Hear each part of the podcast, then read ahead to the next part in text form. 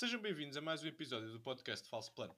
Neste episódio vamos fazer o rescaldo da, da Semana das Ardenas, que culminou na, no quarto monumento do ano, com a Liège-Bastogne-Liège. Falar também um bocadinho do que se falou, do que aconteceu na volta à Romandia e, como habitualmente, fechamos com uma volta pelas corridas restantes que aconteceram nestes últimos 15 dias e com uma pequena brincadeira interna uh, que fechará o programa. Uh, hoje connosco temos Miguel Branco, Fábio Babau, Miguel Pratas e Ricardo Pereira. E é exatamente pelo Ricardo que vamos começar, aqui na análise à, Liège-Bastogne-Liège. Acabou por ser uma corrida sem, sem grande história, tal a facilidade com que o Remco despachou a concorrência. Uh, mostrando mais uma vez que estes rapazes, este grupo dos do seis, como já se começa a chamar, estão completamente num, num mundo à parte. O que é que nos tens a dizer sobre isto, Ricardo? Sobre a incapacidade do restante pelotão uh, se quer dar alguma luta a Remco ou chegar a pôr a, a vitória dele em causa? Acontece em todas as modalidades, não é? Todas as modalidades têm alguém que se destaca, alguns atletas mais dominantes e que não é, não é exceção. Acho que é normal. Passou-se sempre ao longo do, dos tempos e vai-se continuar a passar, portanto não é uma questão. Agora, o problema aqui é que só um deles é que participou, não é? E logo aí deixa de haver luta. Ou, ou melhor, participaram dois, um caiu uh, e depois o outro ganhou facilmente e aí deixa de haver luta. Uh, quando está mais que um em prova e em disputa, depois podem sim entrar outros fatores, como fator equipa, em que os outros, ou, ou mesmo as dinâmicas dos grupos, em que os outros uh, corredores tornam-se importantes também. Mas é o, é o que é, é, é assim em, todo, em todas as modalidades, não há, não há muita coisa a, a dizer sobre isso. No futebol tivemos o Messi e o Ronaldo, que eram os dominantes, tivemos o Federer, Nadal, uh, tivemos o, temos o LeBron, o Curry, o Kobe, o Jordan. É o que se passa, é, há alguém que se destaca sempre e que não é, não é uma exceção. Falaste aqui do, do grande ausente, digamos assim, desta, desta prova de, de Pogacar. Eu queria te perguntar: o, o ano passado eu senti que a Liège-Bastogne-Liège foi um ponto de viragem para o Remco, porque havia muito aquela conversa de que ele só estava a ganhar em, em corridas menores, e quando ganha a Liège-Bastogne-Liège, depois arranca para a vitória na volta à Espanha e no Campeonato Mundial, que acabou completamente com essa, com essa discussão. Uh, aqui esta vitória pode ter uma importância semelhante ou, ou devido a não ter, a não ter sido perante Pogacar uh, pode ser considerada uma vitória com, com asterisco, digamos assim. Todas as vitórias do Remo são, são com asterisco, pelos vistos, não é? A Vuelta é que foi com, com asterisco, esta é com asterisco, aliás, do ano passado foi com asterisco. Eu próprio. É do Campeonato do Mundo, acho é? que foi com asterisco. Do, é? do Campeonato do Mundo, se calhar é porque ninguém foi atrás dele, não sei. Entretanto, entretanto é tudo com asterisco para o Remco. Portanto, vai ser assim até ele ganhar um tour ou até ele ganhar uma prova em que derrota os, dois, os outros os outros monstros da modalidade.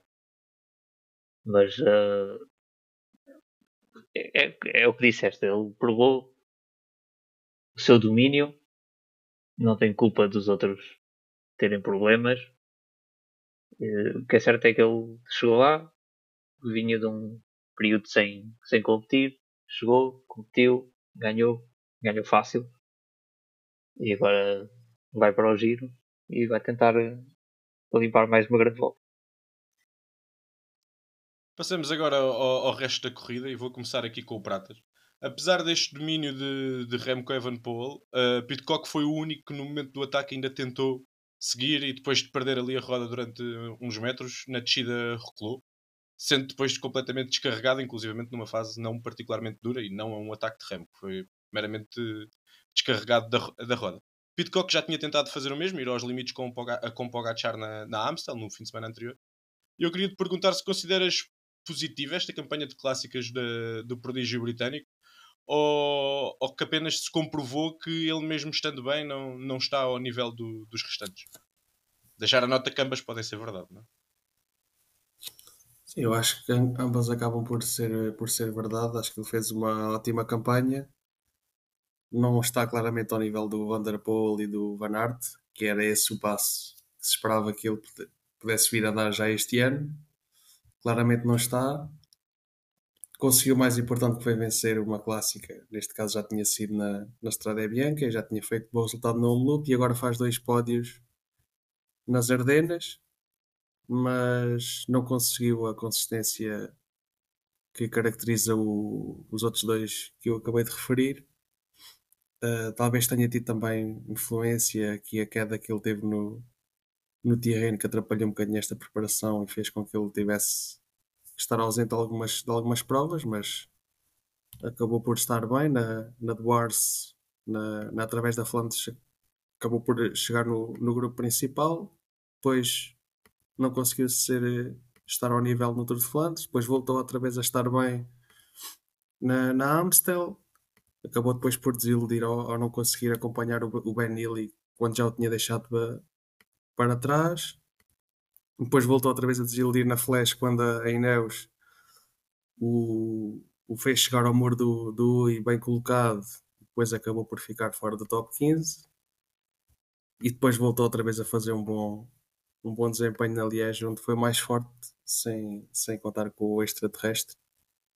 Uh, por isso acho que acaba por ser uma, uma, uma época positiva, uma, uma evolução positiva, mas claramente não, não está ao nível dos outros dois. O, o Van Der Poel não, não, é, não é preciso de dizermos o que, é, o que é que ele conseguiu fazer a esta época. O Van Aert, apesar de só ter conseguido ganhar uma, foi a E3, nas outras em que participou, acho que nunca falhou sequer o top 4, ou seja, é uma consistência de outro nível.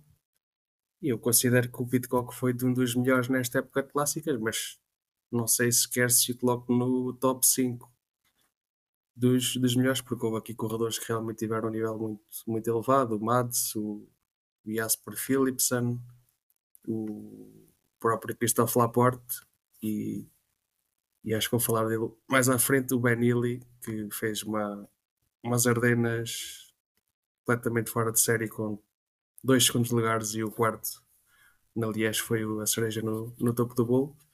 Mas é assim, acho que é isso. É, deu mais um passo na sua evolução não consegue ter a, a consistência dos outros dois. Por essa razão, ainda não podemos colocar nesse, nesse patamar, mas sem dúvida que evoluiu e é um dos, é um dos melhores classicómanos do mundo já. E entre estes dois principais classicómanos e o quarto classificado que o Pratas referiu, Benilio, uma das principais surpresas desta campanha das Ardenas, tivemos outra surpresa a fechar o pódio da Lies Baston Lies, que foi Santiago Buitrago, o jovem colombiano da Bahrein, não estava nos planos e acaba por uh, perante o flop de Landa. Fechar, uh, fechar no pódio. Antes de passarmos ao, ao próximo tema, queria-te só perguntar, Pratas, tu, enquanto fã de Pogachar, como é que te sentes com esta queda? Estás com medo do Tour? Já estás mais arrependido de ele ter eh, vindo a estas clássicas todas e, e querer ganhar tudo? Não, claro que não. Só tenho a agradecer o espetáculo que ele deu. Com muita pena minha, teve que, teve que abandonar precocemente e não, não conseguiu igualar o, o feito do Gilberto e do Rebelin. Isso significa que ele vai tentar, alguns nos próximos anos, bater mais um recorde, enfim. Mas uh, eu não sei, não sei, não sei bem a, não sei bem pormenorizar eh, a recuperação deste, deste, desta lesão, mas acho que acho que ainda há, ainda há bastante tempo e acho que ele vai estar na, na volta à Eslovénia ou no Dauphiné para, para ganhar e depois vai ao Tour novamente para fazer a vingança sobre o vingante. Eu gostei do teu ponto de vista. O lado positivo disto é que, como ele não conseguiu já fazer a tripla, vai ter que tentar outra vez. Isso é. Para nós que estamos deste lado é sempre, é sempre bom. Antes de, de, desta pequena desgraça não normal em Pogachar, que costuma-se ter muita capacidade de se manter em cima da bicicleta, tivemos a vitória dele na, na Flash Valon, uh, com a qual vamos falar aqui com o Bau mesmo numa edição sem muitos do, dos melhores pancherros, acabámos por ter uma chegada bastante interessante. Como, como já dissemos, Pogachar, que é um tema mais do que recorrente neste podcast, voltou a vencer, mas não só dele. Conta-nos uh, como é que viste esta corrida, Bob. Uh, pá, no geral a corrida não teve muita novidade, principalmente pelo facto de que ele já vinha numa forma incrível, com duas vitórias seguidas, um monumento e depois logo a seguir a Amstel aproveitando, lá está a oportunidade de não ter nenhum daqueles que nós consideramos monstros uh, que se têm batido com ele na atualidade. Uh, epá, e foi, lá está, foi interessante ver que existiu uma fuga, uh, percebeu-se rapidamente que essa fuga não ia durar muito. Uh, depois, infelizmente, uh, coisas que aconteceram e foram fora hum, dos meus planos, principalmente porque eu os levei na Fantasy, back-to-back -back quedas do Paulus, porque não, não sei, não percebo. O Crono também acabou por cair. Uh, pá, e depois foi ver gajos que eu achava que iam lá estar batidos no final e, e vê-los a cair um a um. Uh, foi Godu, foi basicamente foi Godu, deixa-me pensar, foi depois Eric Mas, uh, depois às tantas foi Guita, que já nem chegou ao final, depois foi o Bilbao. Uh, pá, um a um foram caindo todos. Depois o Pitcock também flopou, o Buitrago também flopou, ou seja, o Buitrago e o Landa aí trocaram uh, digamos que posições, porque neste caso o Landa terminou o pódio na flash. é. Depois a subida final, pá, foi, aquilo foi incrível ver como a Aya trabalhou até quase ao quilómetro final e o Ulissi meteu o Pogacar numa posição em que basicamente uh, quando o Bardet atacou eu pensei, olha, está a tentar, e depois percebi que aquilo afinal não era um ataque, se calhar o Bardet estava só a tentar posicionar, porque quando o Pogacar atacou aquilo foi um ataque. E tipo, foi um ritmo completamente diferente e foi assustador. Mas pronto, uh, as únicas equipas que eu vi que efetivamente conseguiram ter alguma estrutura à entrada final, na minha opinião, foram um, a UAE, a Israel e um bocadinho da Bahrein, se bem que depois lá está, a Holanda acabou por ficar um bocado sozinho. E no final, lá está, uh, o Woods acabou em quarto, Pogacar ganhou. Uh, ficou aqui o bloco da, da Trek, não era bem um bloco, porque era de Chicone e Skelmos, portanto qualquer um podia estar a trabalhar só para si e acabaram por chegar os dois mais ou menos ao mesmo nível. Pá, mas no geral não houve surpresa. na Flash é um bocadinho aquela corrida que as equipas param de contar na, entrada para o último quilómetro, é? deixá-los bem posicionados e depois é, depois é pernas. Uh, quanto é que Sem dúvida, mas houve algumas que já não chegaram ao último quilómetro. É... Sim, sim, sim, claro que sim. É, o posicionamento até essa parte é essencial. Eu estava a perguntar um bocadinho o que é que Chicone pediu ajudar Scalmose ou vice-versa, não é? Depois de lá estar. Não, não sei até que ponto é fácil isso acontecer. Eu, eu acho que como tinham bem a percepção que não iam ganhar, então tentaram é só é fazer o melhor e também não, não ir atrás de ataques malucos, como por exemplo o Bardet tentou, uh, e acabou por ficar atrás deles os dois, com aquele ataque. Acaba por ser um bocado assim. Agora não estava à espera que o Pitcock flopasse e que fosse o Sheffield uh, a estar lá mais perto. O Benu também acabou um bocado sozinho, mas também já não esperava que, que tivesse andamento para aquilo. Mas pronto, no geral, não fugiu muito ao, àquilo que estávamos à espera, não é? É, ficou promissor para depois o que vinha a acontecer a seguir, uh, que infelizmente lá está. Uh, e só pegando um bocado no que aconteceu ao Pogacar, é incrível como é que a primeira vez que o rapaz cai com seriedade nós nunca vamos ter a oportunidade de ver. Portanto, é daquelas coisas que... Vai continuar a ser um mito. Não existe não qualquer tipo de percepção visual. Tudo o que podes fazer é criar a queda na tua cabeça. Vamos então passar uh, ao Miguel, uh, Miguel Branco. Boa noite. Miguel, como estás? Tudo bem?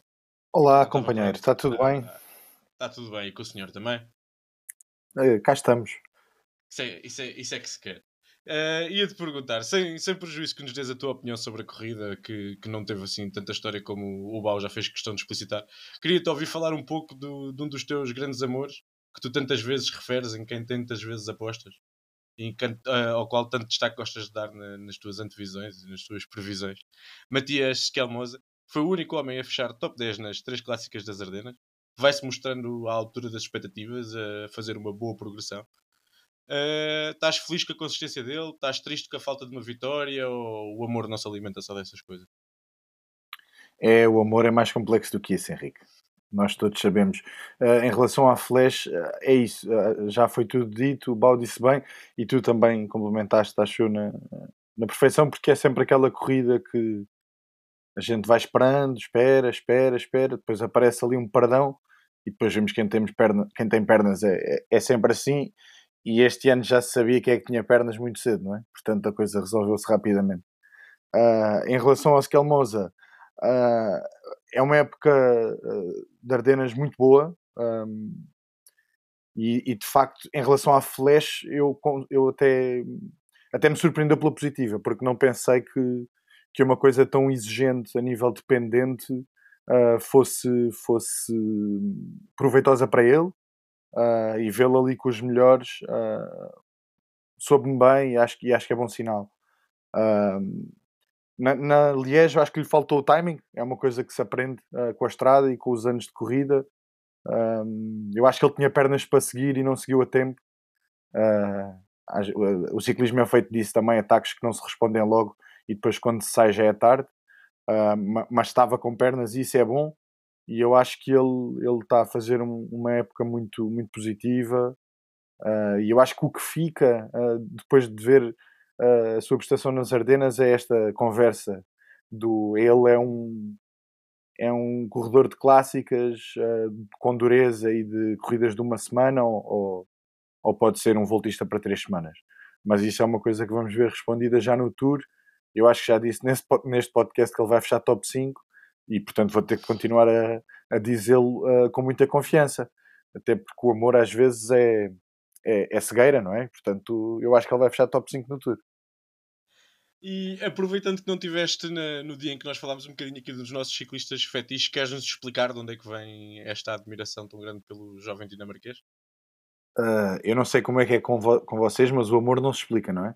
Uh, tentando uh, não usar mais lugares comuns, não consigo explicar bem. Foi uma ideia qualquer de eu vi-o a correr desde muito cedo. Uh, é uma coisa qualquer nórdica, uma atmosfera à volta dele, uma aura. Não sei se vocês, quando estão a ver as corridas uh, e ele está a correr, há assim uma aurela à volta dele, pelo menos na, na minha, na minha televisão aparece, e, e, eu sinto que é, que é um corredor muito interessante. Não sei, uh, é isto, não tenho grande razão, mas gosto muito dele, acho que é muito completo. Um, e há, há, vezes, houve vezes uh, que o vi correr e fiquei mesmo opá, eu agora vou começar a apoiar este rapaz. E, e pronto, e isto depois torna-se também não só amor como uma missão política. É a bola do Actimel? Não, não, não, não. É assim mais um coração, percebes? Ah, então ele pode cair, não é? Não, ele, ele raramente cai. Ele, ele, pronto, não devia ter dito isto, se calhar, mas pronto. Agora uh... também acho que tens um, um período seguro. É isso, é isso. Ele não, ele não Agora deve estar em altitude, sim. Não, não se mandaste. Então se cair é mais chato, não é? Uf, tá bom isto. Foi forte. Sim, uh, sim. Deixa, deixando as, as, provas de um dia e passando aqui para a, para a, prova, para a única prova World Tour por etapas que, que se decorreu neste período, uh, volta à Romandia. Foi uma corrida que logo à partida na antevisão nós dissemos que ia ser uma corrida estranha. Era uma corrida com um perfil estranho, num momento estranho do, do calendário uh, com uma start list que não trazia as grandes estrelas e que tinha e que por essa razão tinha um leque muito aberto de, de, de ciclistas que podiam lutar pela vitória. Uh, Ricardo, como é que analisas esta vitória de, de Adam Yates que impôs, venceu, dominou a etapa rainha e já nos habituou de vez a vez nestas provas de uma semana a parecer mais do que é? Cumpriu o favoritismo, não é? Depois a, a corrida tinha um, uma stabilidade um bocado estranha, como referiste. Os homens da geral eram todos homens de geral muito irregulares, ou, ou seja, não apresentam resultados regularmente ao longo do ano, ou pelo menos quando se espera que eles estejam bem, eles por alguma razão não estão. E depois houve problemas de Covid, que voltou agora ao pelotão. Uh, que influenciaram também o resultado. Mas uh, entre os que lá estavam ainda, o Adam Yates acaba por cumprir o favoritismo. Não havia, pelo menos todos que lá estavam, não havia ninguém que se dissesse este é mais forte que o Adam Yates na montanha. Talvez o Pinot, os tempos áureos do Pinot, o Bardet, mas uh, o Adam já provou que, está no outro nível, pelo menos em algumas fases da época. E pronto, e cumpriu o favoritismo. Foi bom ver corredores como o Matthew Jorgensen, uh, também lá na disputa. Matthew Jorgensen que se fala que vai para a Jun para o ano. Mais um. Uh, foi bom ver a juventude, que acho que vamos falar um bocado mais à frente. Foi bom ver o Ayuso de volta. Uh, houve a tal discussão de será que o Ayuso andava a fazer bluff com, com as suas dores no, no tendão ou o que é que é, ou não, mas lá, lá acabou por provar que não era bluff e que uh, tal para esforços mais curtos, mas para montanhas mais longas ainda não conseguia. Houve o, Itenator uh, ganhar uma etapa. Houve uh, o, o Ethan Vernon a ganhar uma etapa. Isso já não era assim. Apesar de, de algo esperado que tivesse na luta, não era tão consensual que, que fosse ganhar uma etapa ao sprint. Houve a surpresa do Cerny na primeira etapa, no prol inicial, aliás, e o Gaviria, que deu uma lição a todos na última etapa, um sprint a 300 metros da meta, ainda antes da última curva. Ali uma lição de mostrar que está fora de pôr giro. De resto, classificação geral foi o esperado, tendo em conta todas as ausências. Talvez tivesse, perdemos talvez uma, uma luta entre Adam e, e Simon Yates, que é pena. Uh, eu gostava de ver essa luta, mas com, com. Eu gostava de ver essa luta com casacos de chuva iguais para ver quem é que se conseguia distinguir. Talvez só pela, pela marca da bicicleta que conseguia.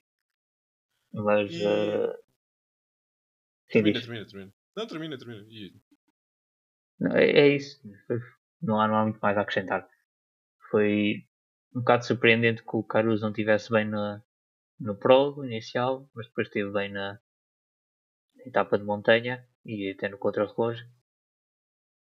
Uh, bocado surpreendente, surpreendente que o Bardet sofresse na montanha, depois do que mostrou nas etapas ao sprint.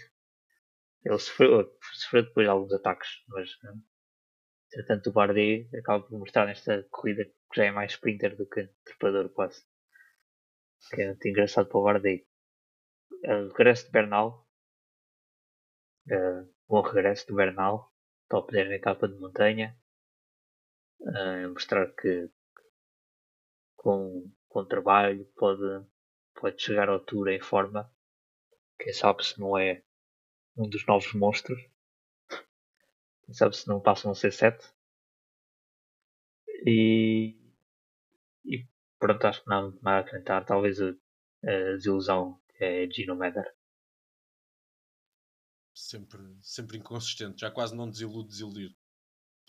Tantas vezes yeah. que nos desilude. É. Uh, Antes de, uh, agora vamos passar ao branco, porque uh, para falarmos aqui um pouco, como o Ricardo tinha dito, da, da juventude, que teve em, em grande destaque. Nós já vimos a Yates vencer, uh, outros nomes que vimos aqui, como Bardet ou Pinot, Caruso, já nos habituaram a de vez a vez a aparecerem a este nível. Mas tivemos aqui realmente muitos e bons nomes, não só jovens da juventude, da classificação da juventude, mas mesmo com 20, 21, 22 anos. Vernon, tanto Vernon como Ayuso estrearam-se a, vencer etapas no, no World Tour e Jorgensen, Mac, uh, que fez segundo, Max que faz quarto, Xiang que faz sexto, uh, Thomas Glow que faz décimo primeiro. Mostram que o serviço está, o futuro está, está garantido com esta juventude toda. E quem é que te impressiona mais? Olha, Henrique, antes de responder, eu queria só fazer aqui uma pergunta ao Ricardo, que é como é que disseste o primeiro nome do Jorgensen? Vocês sabem que eu sempre que venho gosto sempre de ter aqui uma pequena questão linguística. Eu não sei como é que disse, posso dizer agora tentar dizer agora Mateu. Pois, é que eu fiquei com a ideia que tinhas dito Matthew e agora estava aqui assim: será que se escreve Mateu e se diz Matthew porque ele é americano? Pronto, questões irrelevantes que eu gosto sempre é de trazer. Possível. Pronto. É possível. Mas eu, cada vez que ler o nome, vou dizer de maneira diferente. Ok, prometido. Está Não feito. foi por ele ter uma informação qualquer já privilegiada que disse daquela maneira. Será Pronto, às vezes podia ser isso. É isso. Uh, mas sim, uh, foi uma volta à Romandia profícua no que a juventude diz respeito em relação ao Ayuso. Eu, eu não sei muito bem o que, é que, o que é que se pode dizer mais de um, de um talento que não corria desde a volta, chega ali, sprinta, quase ganha uma etapa e, e depois no contrarrelógio. Enfim, é, é de facto um rapazinho que eu acho que está noutro nível também. E, e cuidado com cuidado na volta, porque se ele está assim, depois de ter estado, de ter estado tanto tempo fora, como é que vai ser quando ele estiver em forma, não é? Uh, e, e, e, já agora, uh, de facto, a Romandia não, não teve propriamente grandes momentos, mas aquela subida a Tion 2000 eu acho que é uma coisa que, que se podia levar para outras voltas, porque é, é subidão, não é? É uma coisa mesmo a sério. Uh, e isso isso gostei de ver. Falando, se calhar também um bocadinho do Jorgensen, uh, surpreendeu-me mais uma vez. Eu sei que há aqui elementos deste painel que há muito uh, defendem o rapaz, e eu confesso que também o defendi quando o vi brilhar no, no, no Tour de l'Avenir 2019, acho que é 2019, onde ele uh, acho que ganha a camisola por pontos com vários, uh, com vários uh, pódios, top 5 por aí mas depois a transição para séniores não foi propriamente feliz. Ele teve, de facto, alguns bons resultados uh, em 2022. Acho que tem um bom Paris-Nice, mas quer dizer, de repente, andar a voar em clássicas e, e fazer segundo em provas de uma semana World Tour era algo que eu não tinha imaginado para 2023 e isso, e isso é, é positivo. E estou bastante curioso para o Tour e acho que faz mal a ir para a Jumbo, porque é mais um que vai para a Jumbo e não vai ter espaço, não é? Enquanto na Movistar, a andar como está a andar, podia, acho eu, ser líder bastantes vezes. Um, passando para o Max Pool, é um nome evidente que tem de ser falado. Acho que chegámos a falar dele uh, no início da época aqui na, no falso plano mas, mas quer dizer, era um ciclista que mostrava ter algum talento, daí a fazer quarto lugar numa prova World Tour e, e, na, e na etapa rainha chegar à frente de nomes como Bardet e etc. Era uma coisa para mim inimaginável e é, e é prova que o recrutamento da DSM continua impecável. Uh, fossem eles tão bons a gerir os ciclistas como são a apanhá-los. É? Sim, sim. Uh, Só referir que o Max Pool tem 20 anos, feitos a 1 de março, ou seja, feitos agora. Sim. Sim, Quanto... e, e, pronto. Diz, diz, Ricardo. Quanto a isto da DSM, de, a relação DSM com os jovens, acho que há uma entrevista muito interessante do Jai Hindley. Peço desculpa ao resto, ao resto do, do quórum. Mas há uma entrevista muito interessante ao Jai Hindley a um podcast uh, australiano. Eu acho que é Inside. Não. Deixa-me ver o nome que agora não me lembro. Mas uh, ele fala da, sua estadia ou da sua chegada à DSM e a forma como eles acompanham a fundo os jovens. Uh, é capaz de ser interessante ouvir que, as palavras dele. que, que é um caso o, de sucesso da equipa. O link na descrição, se agora ainda tiveres que ir procurar. Fica aí para quem hum. quiser hum. ver. Recomendação: Ricardo Pereira, falso plano. Para perceber como é que se monta um sistema de scouting. Deixa ver e como a seguir destruí-lo, não é? não é? Não é sobre o sistema de scouting, é sobre o acompanhamento aos jovens. Mas deixa ver se encontro. Tá bom. Mas pronto, o pool eu acho que é, é de facto assim um nome muito curioso para perceber o que é que vai acontecer, eh, onde é que ele vai estar, em que provas é que vai estar no resto do ano, pelo que eu estive a ver, eh, a próxima corrida é o Tour da Hungria, que eu, bom, uh, não costuma ser propriamente para trepadores, mas uh, vamos ver o que é que ele vai lá fazer e, e no restante e, e, no restante ano parece-me que a andar assim pode ser uma boa ajuda para o Bardet no Tour.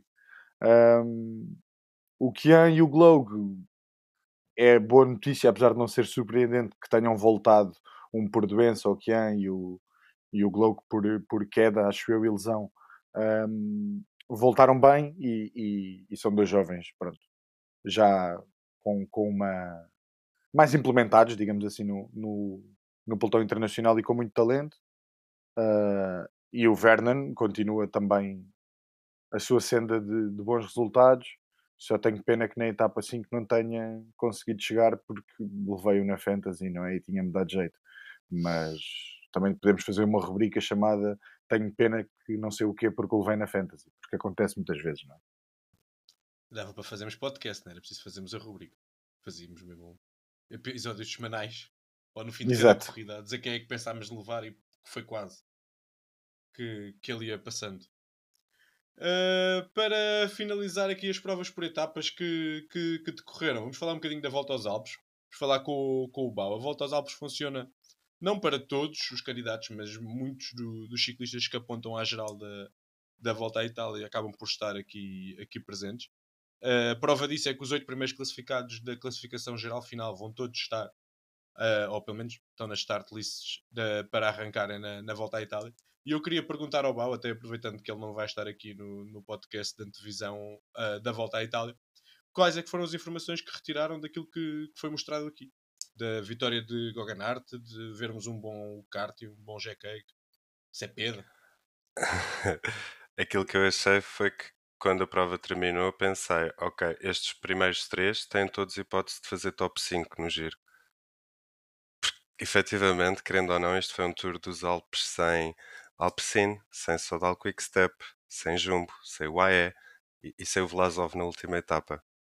Portanto, acho que foi bom para principalmente a Ineos uh, criar ali aquela chemistry de equipa, mas por exemplo, tanto o Tau como o Sivakov como o Arensman, os três vão ser protegidos até a partir do primeiro dia, mas acredito que a partir do momento em que um dos três começar a ficar para trás, tipo Sivakov, típico, uh, possa possivelmente uh, começar a fazer a função de gregário. Pá, o Carty surpreendeu-me, não estava à espera que tivesse nesta forma. Jack Cake também me surpreendeu bastante e isso deixa-me com boas expectativas para o giro. Uh, Cepeda, atenção, ele vai flopar.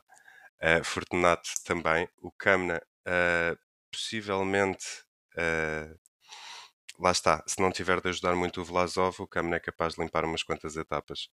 Uh, Sivakov é a tal situação, se a primeira semana não lhe correr bem, a partir daí perde as hipóteses todas. E depois tens o Buitrago, que eu acho que vai estar bem. Uh, ele fechou em 12 ano passado, portanto, pá. Uh, mas lá está, a minha expectativa é que não temos aqui Remco, Roglic ou não temos aqui as equipas, não vejo nenhum destes a ganhar o giro, de todo. Oh, e a fazer pódio com dificuldade. Na minha ótica, atenção. Não, eu ia dizer que até que, que não, não é um hot take, não é? Os principais favoritos, sobretudo os dois super favoritos do, do giro, do, dos quais já vais falar um pouco mais, mais à frente, não, não tiveram aqui presentes. E serviu muito para, para essa para a Ineos uh, pronto, brincar Sinto um que a partir do momento em que o Tau uh, ganha confiança. A partir do momento em que o Tau uh, ficou em primeiro da geral, basicamente a Ineos já não teve de fazer grande coisa se não gerir a corrida da melhor maneira. Uh, e acho que tendo a Ineos capacidade para gerir uma corrida, logo de si já diz um bocadinho da corrida em si. Portanto, foi algo que não estamos habituados a ver. O tempo, o tempo passa, não é? Antes dominavam tudo. e não foi assim. Lá está. Uh, eu acredito que possa existir uma reestruturação e que eles possam estar a, a, caminhar para um para um bom para um bom digamos objetivo. Uh, efetivamente ainda tem lá muita raposa velha. Mas pronto. Para fechar a, a nossa ronda de, de, rescaldos deste, deste episódio. Uh, Pratas uh, a corrida que, que decorreu hoje em dia hoje toda a gente estava a... toda a gente estava a contar com um sprint. Nós antevi antevimos um sprint tanto na antevisão como, como na app e acabou, acabaram por, por nos trocar as voltas na, na Ashborn de Frankfurt. O que é que tens a dizer sobre esta vitória de Soren Krag Anderson e esta malandrice que fizeram ao pelotão? Antes, antes de falar na corrida de hoje, queria-te dar os parabéns pelo segundo lugar na, na Flash Valon, na, na, na app com os mesmos pontos do, do primeiro classificado. Prometido é devido. Muito obrigado. E... Se quando fosse numa corrida a sério, davas os parabéns e está feito. E agora para equilibrar aqui a balança, é dar também os parabéns por não teres levado o Remco no Liège e teres desperdiçado a hipótese de ganhar uh, o Javali das Ardenas. Mas pronto. Mas ainda houve para aí 200 gajos que ficaram piores do que eu na Liège. Não foi assim tão mal. Enfim. Relativamente aqui a esta corrida em Frankfurt, uh, queria destacar aqui a presença de Matteo Moschetti e do Alshade na, na fuga. Eu lembro que nós há uns tempos falámos aqui do, do Moschetti que, que nos engana sempre, ganha sempre qualquer coisa e depois está sempre a flopar. E adivinha o que é que aconteceu? Abandonou. Já tínhamos referido aqui que ele era dos corredores que mais vezes abandonam. Pronto, eu não percebo bem o que é que foi esta aventura hoje mas mais um abandono. Quem sabe se, se, se, irá, se irá bater o recorde do Guinness de abandonos em, em ciclismo. Será que vai bater o, o Sivakov? Uh, mais a sério, uh, eu, tinha, eu tinha previsto que a Alpecin ia dominar a corrida em vários cenários, uh, mas não se veio a verificar da forma que eu, que eu pensava. Uh, mas pronto, conseguiram colocar o, o Sora Anderson, que está a fazer uma época excelente e merece, merece esta vitória que acabou por conseguir uh, vencer os sprints sem grande dificuldade porque a concorrência não, não, tem não tinha a sua, a sua capacidade e pronto, é mais uma vitória para o Alpecin que começou mal a época mas desde que começaram a ganhar não, ninguém os agarra ninguém agarra Agora vamos ter aqui só um cheirinho de giro. Aproveito para, para informar que e para vos dar a, conhecer, a, a saber que ainda durante esta semana vai ser o nosso podcast de, de antevisão do giro. Vamos fazer, por isso é que hoje não estamos a falar sobre a, a volta à Itália. Vamos fazer um podcast inteiramente dedicado à antevisão da, da prova. Mas como tanto o Miguel Branco como o Bau não vão estar eh, presentes na, no giro, pelo menos dar-lhes aqui um espaço para se eles quiserem dizer alguma coisa sobre a corrida ou sobre o que esperam estarem à vontade e para no fim do, do, da volta à Itália não estarem em vantagem sobre nós e também eles estarem comprometidos com aquilo que disseram no início, dizerem-nos qual é que é o seu pódio, as suas camisolas e o seu hot take. Queres começar, Bal? Posso começar. Uh, efetivamente, uh, aquilo que eu prevejo do giro é que seja intenso ao longo das três semanas. Não acredito que exista logo a partir da primeira semana uma grande diferença em que um corredor só tenha de gerir a, a camisola rosa até ao final. Não vejo dessa forma. Um, a própria forma como o giro está composto este ano uh, deixa tudo muito em aberto e principalmente pelos resultados dos diferentes intervenientes que vão estar na prova. Uh, mas no final eu acho que vai pender um bocadinho pronto para aquilo que nós já estávamos à espera, Uh, se calhar no meu pódio uh, vou ser um bocadinho mais ousado e eu tenho Roglic como vencedor da camisola rosa, uh, Vlasov em segundo lugar e Remco fecha o pódio. portanto, depois em termos de camisolas, acho que o J Vine vai novamente tentar oh, só a azul. uma pergunta antes, antes de continuares. Diz. Vai haver algum problema com o Remco ou o Vlasov vai ser mais forte que o Remco na estrada? Vai haver um problema de pernas com o Remco. E o Vlasov vai ser não, mais Não é que tenha mal tu achares, era só porque senão ia-te perguntar. Okay. Não, e, e, isto é se o que não perder muito tempo numa subida em que caia depois numa descida, mas pronto, eu estou a colocá-lo no pódio, é ambicioso, vamos ver se o miúdo consegue. A realidade é esta. A verdade é que o Vlasov também já não termina um giro desde 2018, portanto também vai ser giro. Ah, não, acho que não, por acaso. Acho que ele, ele não faz quarto na edição que o João faz sexto quando estava na Astana. Hum, Branco, isto é o teu departamento. Eu acho que não te estou a querer enganar de todo. Acho que não te vou enganar. Estou, desculpem, estava só. Uh, acho que não. Ele não faz quarto em 2021, acho eu. Deixa, agora vou confirmar, posso estar aqui. Posso ter eu acho que ele, ele já fez. Faz quarto em quarto 2021. Quarto em 2021. Depois faz quinto no Tour. Yeah, depois faz quinto no Tour em 2022. Desculpa, então peço desculpa por esta. Ter interrompido. Faz sim, senhor. Estive agora a confirmar. Muito bem, Henrique. É só para, 2020. para os ouvintes falso plano não ficarem com impressões enganadoras que acontece a todos. Mas Vou o que interessa é que agora vai partir, agora como já fez, como vai fazer segundo, também estes não. resultados vão deixar de ser importantes. Mas sim, continua, Bal. Terceiro para o Remco e nas está. camisolas, nos pontos. Eu acho que estou a ver uma coisa diferente. Tenho, eu tenho o Pro Cycling aberto à minha frente. Eu no Giro de Itália de 2020 não foi aquele. Ah, então vamos a falar de 2021, 21. desculpa. 21. Certo. 21. Pronto, é isso. Depois, porque 2020 foi aquele em que ele ficou mal disposto. Já, E já o me Merckx nunca ganhou a volta. A volta, Vai dar bom. E mais, e já não vai ganhar. Só pegando um bocadinho para não nos perdermos, eh, eu acho que o Javine vai tentar a camisola azul porque o João não vai ter mão naquilo nas três semanas. Ou melhor, quando tiver a dar aquele gás de terceira semana, ehm, já vai ser tarde. Em termos da ciclamino, eu acho que vai para o Mets. Eh, é o sprinter, não é o puro sprinter mais forte, mas acho que dadas as dificuldades de algumas etapas que depois até podem culminar num sprint mais restrito, eh, ele tem bastantes probabilidades de ganhar algumas etapas. E Não em é termos mais das- de puros sprinters, não acho que seja mais Uhum. rápido com o Grooves. Eu acho que não é mais rápido com o Caden Grooves, na minha ótica, ou com o Gaviria. Mas a realidade é que passa dificuldades que ele não passa. Sim, isso para a ciclamino é essencial, não É um A bocado por aí. estar em Foi, na mais etapas. Foi por aí que ele ganhou a verde o ano passado, eh, no Tour de France. A verde não, eh, foi na, na Ou estou a dizer, foi na Volta. volta. Estou mais uma Ah, volta à mentira. Espanha. Está muito bom. Peço desculpa No, aos no ouvintes. tour é o Voto Van Aert, que não anda aqui a brincar em serviço, nem, nem deu luta.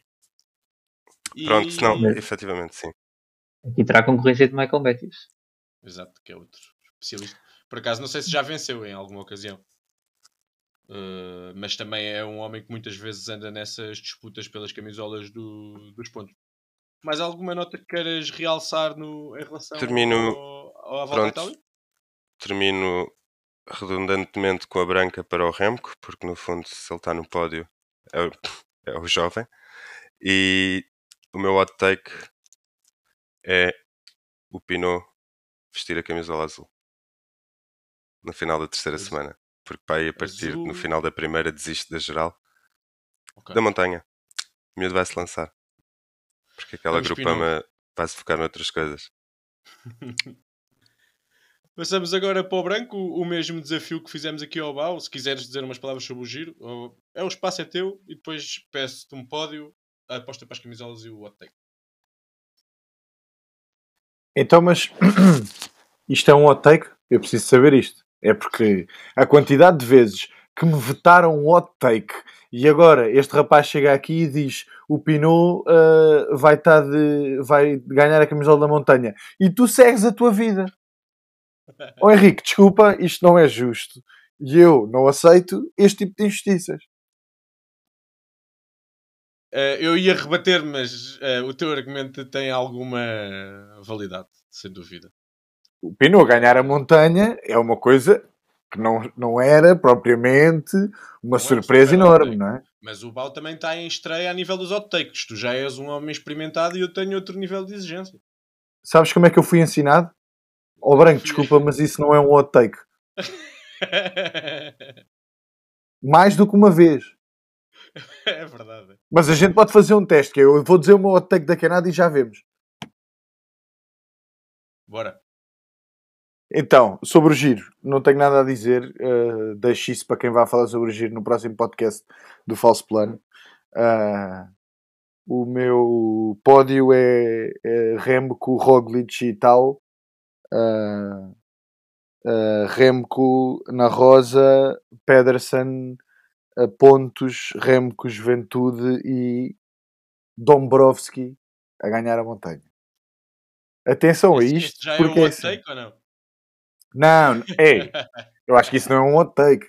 Eu posso dizer que quem vai ganhar a camisola da montanha é um Astana, isso é certinho.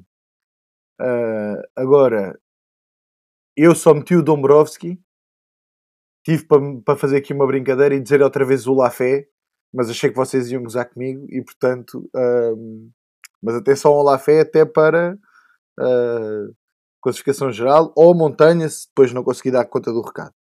O meu hot take Sim, sim. Então vê a equipa da Cofidis. Quem é que eles têm? Mas a Coffee diz a maior parte das vezes não vai para fazer top 10 em geral. Está bem, mas o Lafé é bom. Eu estou no fundo só. É bom, mas um trepador para fazer top 10 não me parece que seja trepador para fazer top 10. E até acho que não seria muito inteligente da parte deles, porque ele com o punch que tem mostrado, a partir das fugas, pode perfeitamente limpar uma etapa. É verdade, não é muito inteligente, mas isso às vezes. Eu estou só a esticar uh, o que é que pode ser as minhas uh, crenças sobre o ciclista Vitor Lafé. Isto um dia vai acabar, não é? Mas eu, entretanto, posso brincar a isto. Pronto. Uh, o meu hot take é uh, que o Lek Nessund vai fechar top 10. Agora não posso dizer nada. Não é um hot take, né? Agora não posso. Percebes? É, é morninho. Não, mas é um hot take. Ele nunca fez top 10 de certeza numa grande volta. Não deve E ele tem uma grande volta na vida. E não sei se já alguma vez fez sequer numa prova por etapas o World Tour. Se nunca tiver feito, eu dou-te o hot take. Com três Pá, mas como é que-. Hum, Mas não, décimo- fez É, décimo mas é e fez assim. nisso o ano passado. É o melhor resultado. Mas ele também, ele também não. Ou seja, ele quando chegou a Elites era de facto um controlista de grande talento, mas isso parece-me. A minha questão aqui é Ah, que o top 10, o nono, pode estar a 25 minutos, não é? Ou a 20, a maior parte das vezes. Pá, isto não é 25 possível. Eu, eu já sabia que ia ser isto. Isto é inacreditável. Se fosse top 5, se quer uma Tá, dizer top 5 então- Tour, então é deixa dar outro. Deixa Ah, dar outro só. eu ia rejeitar, já Sim. outro. Não, não, mas este se calhar também não passa, mas vamos ver. Que é a DSM ganhar três etapas. Não, isso passa. Esse passa. Ok, pronto. Esse é claramente um hot Tá, claro. Pronto, era só para. Com o Dainese? Hum, Eu estava mesmo à espera que alguém dissesse isso, estás a ver? Mas pronto. Eu digo quatro se quiserem, só para ser um hot take, estás a ver? com já era. Leknesund, Dainese e Meyerhofer. Opa! Ivanok. E se, e se começam a esticar muito a corda, eu meto o de um bar no top 5 e acaba-se o episódio. é? Ui, isso então é que para mim não é hot take nenhum. Pois, choras, pronto, mas Ainda bem que tens a sorte do Ricardo não ser o, o moderador, senão não passava nada. Que ele Epá, até sim. takes com eleições Não sou só eu. Já fez, por isso aquilo não é fácil. Repara, Passar não sou só eu que tenho sorte. Uh, todos temos sorte por o Ricardo não ser o moderador. A verdade é essa. Ah, mas acho que estamos bem, de giro por enquanto. Sim, Ah, sim, está lá ótimo. para o fim Eu da só disse- semana vamos ter mais Eu uma só- dose maior disto. Diz, Bob. Eu só disse que o Pinot iria ganhar azul, azul no tom de hot take porque todos sabemos quão baixa a probabilidade disso poder acontecer nesta altura da vida dele Porquê? ou pode vir a ser. Porque ele nem sequer está preparado mentalmente para correr três semanas. Está Tá bem, mas mais razão estás a dar. E porque Luta é pela aquele montanha? tipo de atleta quando. Certo, vamos ver. E, mas Surreal, não é eh, assim. surreal Eu- eu para é mim era tu dizeres era tu dizeres que ele ia para a GC, estás a ver? Ok, percebo-te. Aí sim. Exatamente nesse argumentário de ele não parece já capaz de estar as três semanas a mais alto nível. Claro. Eu Embora tenha subido muito bem. Yeah, Eu acho que ele não vai para a montanha, atenção. Não acho particularmente provável. Acho que vai para ganhar uma etapa eh, e vai ser esse o principal foco dele. Não me parece que nesta fase da carreira ganhar a montanha, seja no Volta à Itália, seja um Eu digo já, objetivo quem não cai mais no Pinot para a montanha, porque já por duas vezes que ele parecia que ia para a montanha em grandes voltas e não foi. O ano passado no Tour e o ano anterior na, na volta. Eu acho que o objetivo é uma etapa. É, eu também acho que sim. E até acho que é bastante possível que o vá conseguir. Mas nessas duas edições que o, que o Ricardo fala, nem foi montanha, nem foi etapa, nem foi nada. Andou lá na luta. Mas... Porque ele é aquele tipo de a corredor falar quando percebe que já não consegue estar ao nível daqueles que ele esperava estar, acaba por ser completamente abaixo. Eu acho que ele já só acho desistiu que criar-. Não é capaz de criar Eu outros objetivos falhando aquele primeiro. E sim, também a acho forma que não é má. tipo a la Felipe, faz aquilo para. Atenção. Certo, também a expectativa não é muita, portanto também dá mais surpresa. Agora Mas- tu estás à espera que ele vá fazer uma coisa e efetivamente ele não o faz. Aqui ninguém está à estar na minha shortlist. Já levei uns barretos. O ano passado no Tour levei um barrete do teu Eu só queria dizer que não era nada contra, contra o teu hot take, Obal. É só É porque mim. há um historial neste podcast que é: tu dizes que o Pinot vai ganhar a montanha e o gajo nem ai nem ui. Eu digo que o Lec Nessun vai fechar top 10 e ele faz assim: "Hum, ah, se calhar. Epá, é só isto. Estás a ver? Pronto. Tranquilo. Isto foi um tema muito forte no falso plano e os nossos ouvintes têm algum azar ou sorte, porque uma boa parte desse episódio não, não saiu por problemas técnicos, foi o nosso falhanço técnico de, de falso plano, e então vocês não tiveram acesso a boa parte dessa discussão, mas isto, isto tem história. Ah, antes de fecharmos aqui a nossa já habitual pequena brincadeira interna, desta, eh, desta vez vai ser eh, um quiz em que vou desafiar cada um dos nossos convidados a fazer uma pergunta aos restantes e vermos quem é que conseguirá responder mais rapidamente e de quantas ajudas é que vamos precisar, porque isto até agora nunca tem sido fácil de chegar lá. Começamos pelo Bal. Isto vai parecer um bocado nu porque é a primeira vez que o estou a fazer. E então eu meio que fiz tipo. Eu vou perguntar quantos quilómetros é que acham que um corredor tem nas pernas este ano.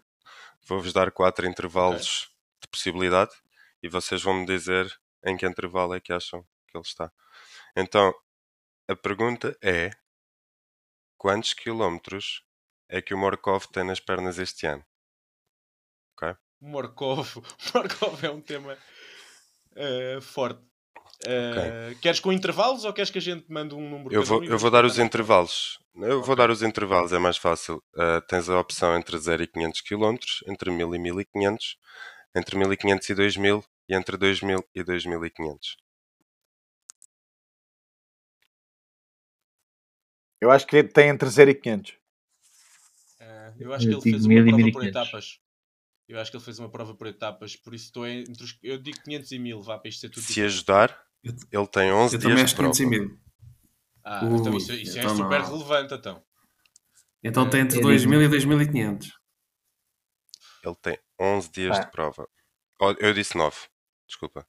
Sim. 11 dias de prova 2000. completos ou 11 dias de prova Não, com não ser, pode não ser. Pode não ser. Ok.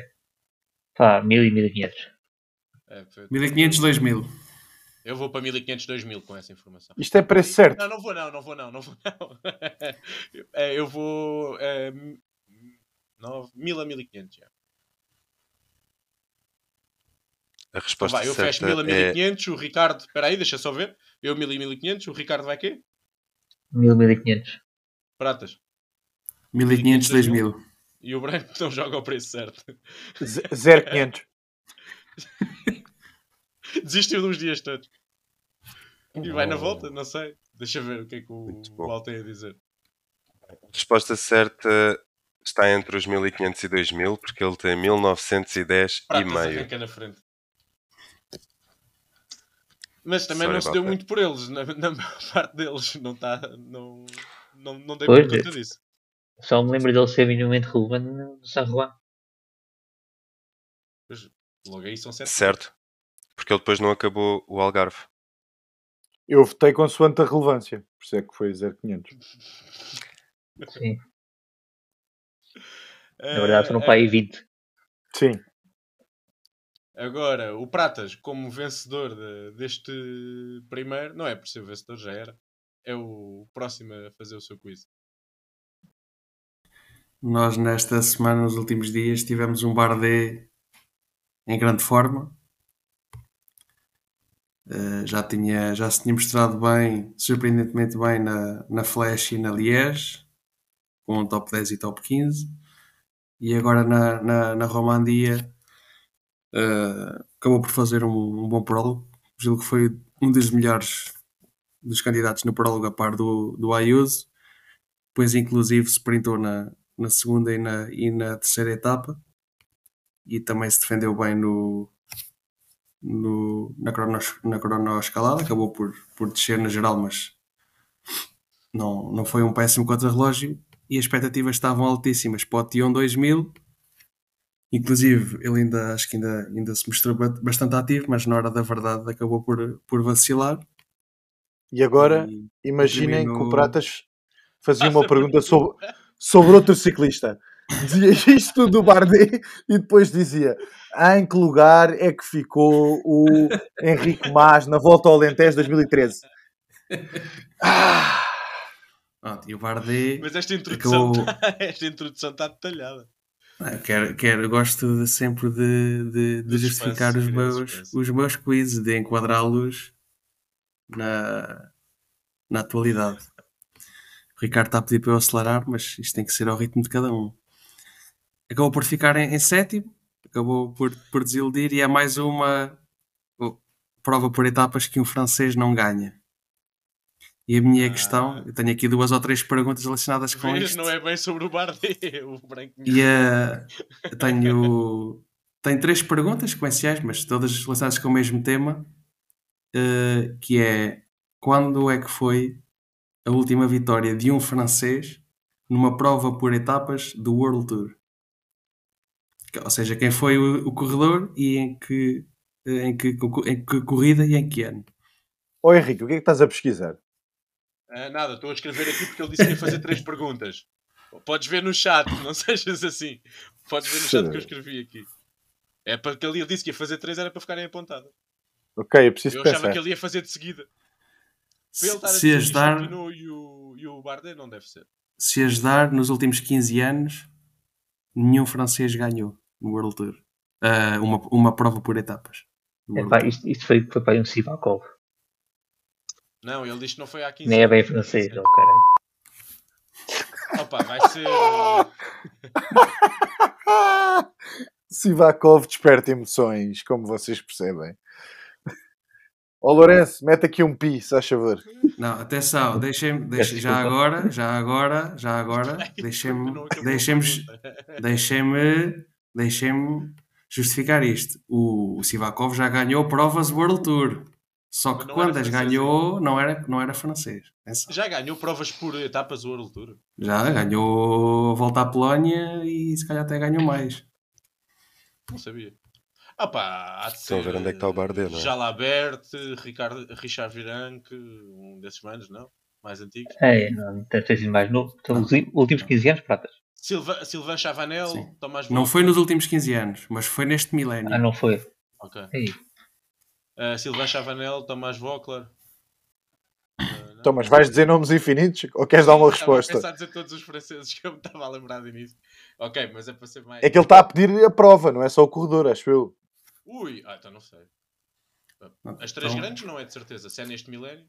Eu acho, acho, só que- acho que ninguém, acho que já ninguém vai lá chegar. A última vitória foi em 2007 do Christophe Moriot no critério Dauphiné. Morrou, yeah, sim, sim. Morrou. Ah, Era, E eu- yeah, eu só tinha ideia dele ganhar camisolas da montanha, gerais, não tinha Eu já, ideia. eu, já, eu já sabia que vocês não iam adivinhar, então tenho aqui a segunda. Isto foi em 2007.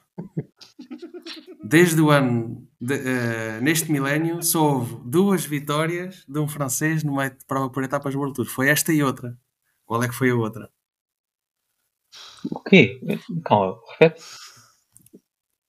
Houve Christophe mais uma Mo- sem ser esta. Christophe Ah, houve mais uma antes desta, então. Neste milénio, Sim. sim. antes desta. Opa, eu não sei. Posso- só, só posso fazer o que fiz, que é mandar nomes, eu não sei. Siga para a terceira. Foi o Christophe Moreau em 2001 Já no Critério sabia. do Dauphiné. Eu já sabia que era uma coisa assim.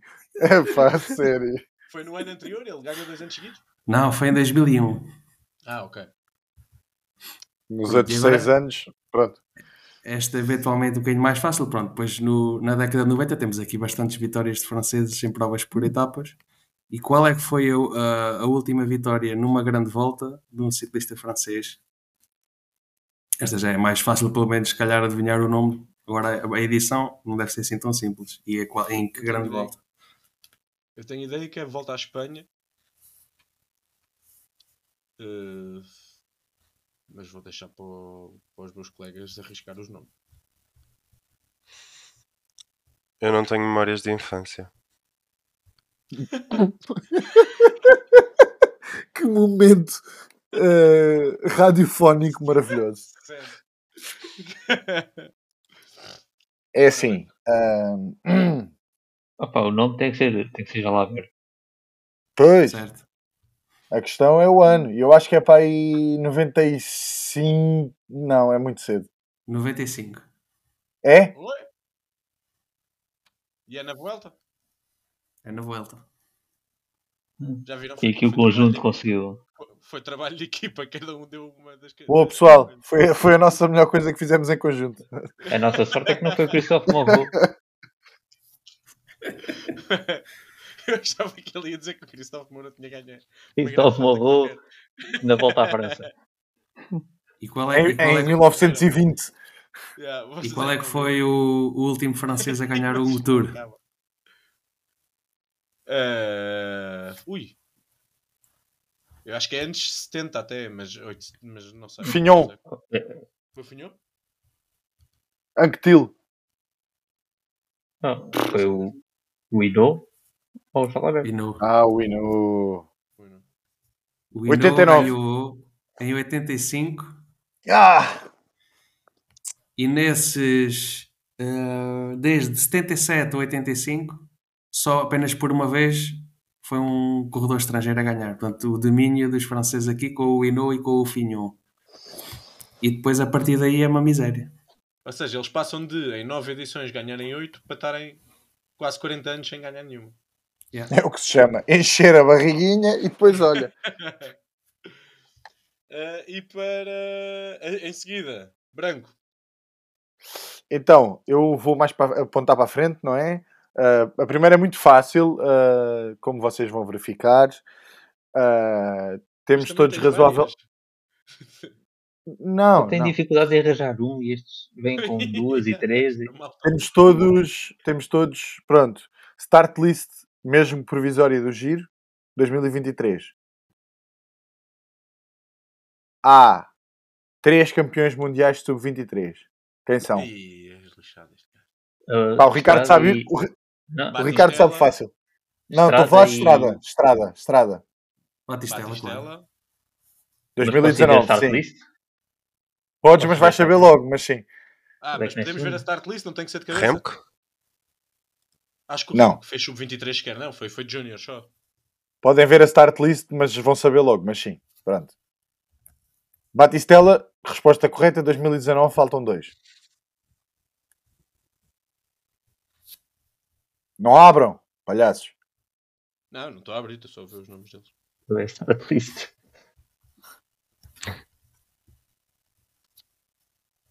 Pá, eu, eu aqui deposito mais a minha fé no, no Ricardo. O leque nesse mundo foi, foi estrada ou não? Não. O, o, o branco está com um dedo levantado para, marcar, para a gente não perder a contagem. Eu estou a fazer fixe.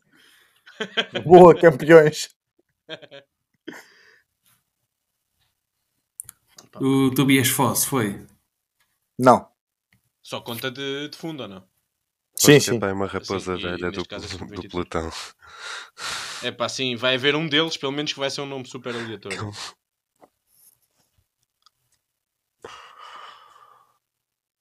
Moscone? Não. Querem mais ajudas, é? É, eu preciso de mais uma, eu não sei. Ahm, Querem quê? Nacionalidade? Querem Ah, ah, ah, o Bista. ano? Bistrom Ano. 2014. Não fazia ideia, não sabia. E. E o outro é, dois- o outro é 2010. Ah, então é um rapaz mais. mais Então. entradito já. O Lissi? Não.